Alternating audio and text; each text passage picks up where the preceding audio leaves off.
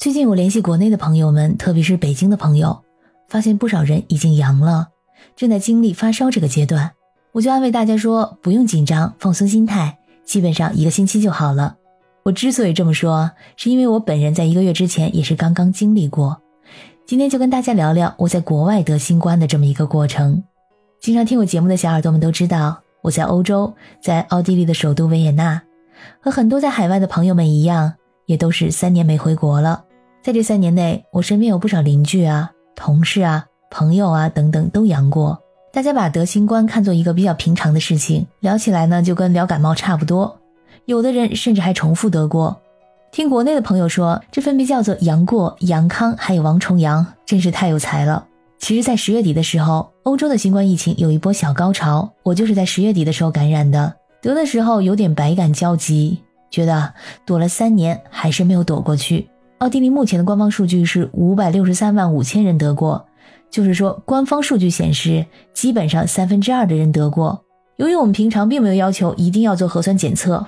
我在感染之前呢只做过一次，所以应该有一些患者虽然得过了，但是没有上报。如果说加上这些没上报的，还有无症状以为自己没得的等等，我估计啊，应该是有百分之七八十的人已经得过了。在这边的政策呢，是只需要在公共交通上戴口罩，比如说地铁、公共汽车等等，还有医院、养老院，其他地方呢都不强制戴口罩。所以我当时也是有这样一种想法：这新冠啊，估计是要得一次的，因为毕竟身边的感染率这么高，我也没有办法一直在真空的环境中生活。所以当我有一些感冒的症状的时候，我也不是特别的紧张，因为换季的时候我经常感冒。一开始就把它看作是一个小感冒，吃了一些平常吃的感冒药，但是并没有像往常一样吃完药马上好转，所以呢，我也尽快做了一个新冠病毒的自我检测。这个自我检测的过程是这样的：先上官方网站填入自己的信息，来申请一个二维码，然后拿着这个二维码就可以到家附近的超市去领取免费的测试盒，每人每次可以领五盒。它是一个 PCR 测试盒，也称为是分子检测，是通过将唾液吐入试管中来产生唾液的样本，然后将这个样本密封后，再次交到附近的超市或者加油站，那里都会有样本的收集箱，然后呢再统一交到实验室，等实验室出报告结果。这可能跟大家国内用的那种抗原测试，马上出一条杠、两条杠的那种测试盒不太一样。我们这个还要等实验室的通知，这个等通知的时间啊就比较煎熬。你像我呢，就在不停的刷新邮箱，将这个检验结果交上去之后，一般会在二十四小时之内出结果。实验室的检验报告通知会发到你的邮箱中，给你一个链接，点击这个链接，输入你的生日之后，还要输入一个发到你手机上的六位数的密码。就说这个隐秘性做的还是不错的。实验室的报告会通知你是阴性还是阳性，还给你一个数值。如果说这个数值大于三十的话，就表示你的传染性低，可以外出走动。如果说数值小于三十的话，就表示你的传染性还是挺高的，尽量不要外出。由于这个实验结果是跟邮箱还有手机号绑定的，所以在确诊阳性之后呢，就会有工作人员打电话跟你联系，问你现在情况怎么样，是否发烧、咳嗽等等，并且强调在一定的时间内不要乘坐公共交通。如果你跟他说你有一些明显的症状，他会留下你的电话，让医生给你打电话。因为绝大部分人都是轻症，完全不需要去医院，在家里就可以治愈，所以只有极少数的反应明显不适的人才需要去医院。我当时是有一天晚上突然冷得非常的厉害，于是贴了几个暖宝宝，盖着棉被出汗。第二天早上呢，又突然失去了味觉和嗅觉，当时就非常的紧张，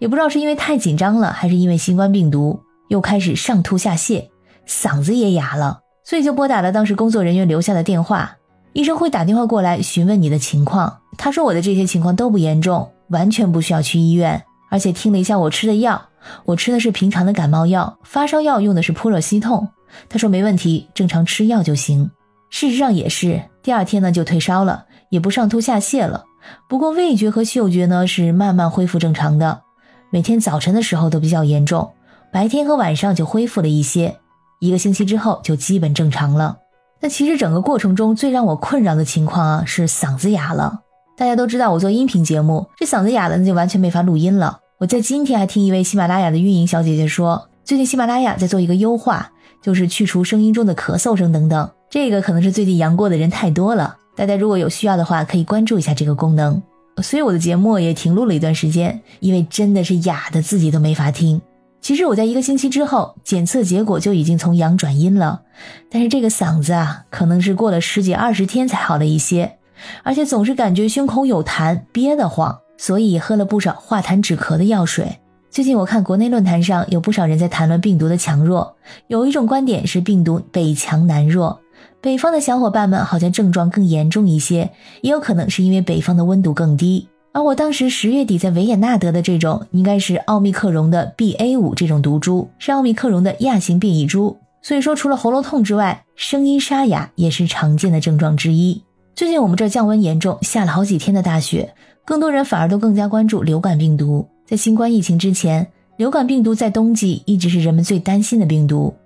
而这两年的情况更加复杂，真的是雪上加霜。在新冠病情稍微平复之后呢，目前流感感染数的数值已经高于了往年流感高峰期的水平。如果说有两到五种病毒细菌存在的时候，每一个人都有可能接触很多种病毒，多重感染、混合感染也变成了常见的事情。你的免疫系统原来只需要对抗一种病毒或者细菌，现在呢可能要对抗两到三种，所以说现在免疫系统的负担呢也十分的沉重。按照德国最近的报道，在十二月的第一个星期里。有两千两百多人因为流感在医院接受治疗，在因为呼吸道疾病入院的病人中，只有百分之九仍然感染了新冠，并且大多数人超过六十岁。相比之下，有百分之十八的病人被检测出患有流感，而且是所有年龄段的人都受到影响。这意味着，在德国这波流感的感染性几乎已经接替了新冠。据说，在十一月份因为呼吸道感染而请病假的人，在比过去三年中的任何时候都多。学校报告说，几乎从来没有像现在这么多的请假病例，其中包括了在校的学生还有老师。所以说，现在除了新冠，大家还要注意流感病毒。感谢收听本期的鱼眼镜头，我是已经阳康的主播可可鱼，我们下次再见。